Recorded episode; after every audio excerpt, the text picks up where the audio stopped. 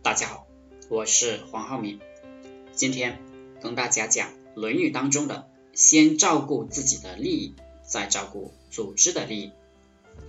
原文：子曰：“齐一变至于鲁，鲁一变至于道。”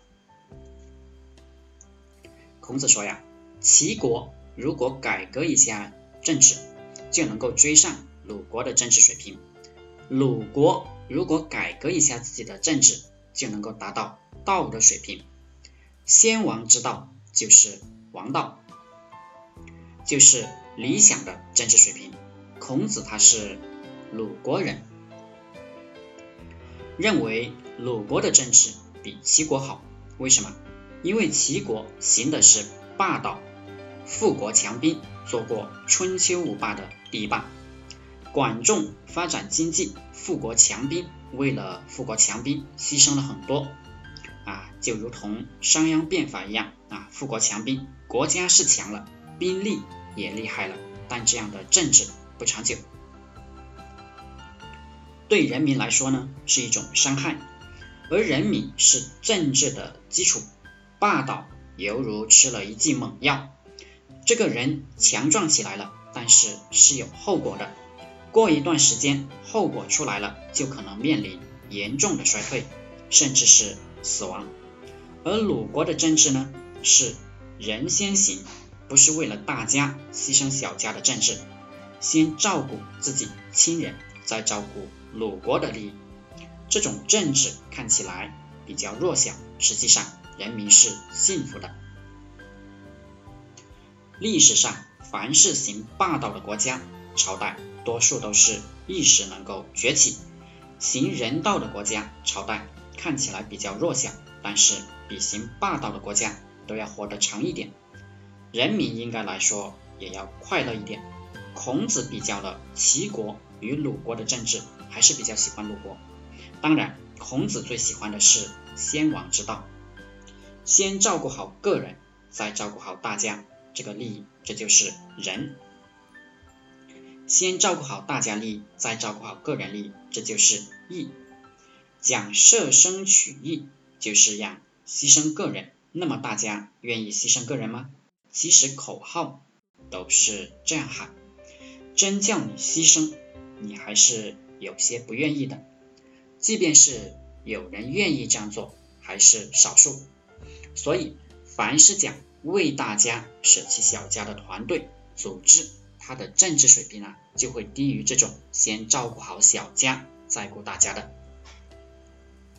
从历史上来看，行霸道的没有行人道的活得长，这种思维逻辑，很多老板都是不能接受的。大部分老板都是想先照顾好自己的公司企业，才照顾好员工下属。而一旦你有这种思维逻辑，开始用这种思维逻辑去洗员工啊，洗脑这个员工下属，一时半会可能会洗脑一些人为你奋斗，时间长了，大家就反应过来了，或者不满意了，你这个组织企业就会走下坡路。而你的态度是，大家先照顾好自己，然后再认真完成公司里面的事情，这样。每个员工下属就会开心，做公司的事情的时候呢，就会尽心尽力，是发自内心的尽心尽力，而不是走过场。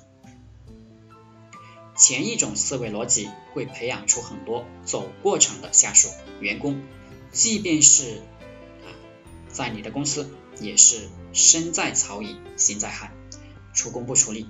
后一种思维逻辑政治理念会让人。真正的上心。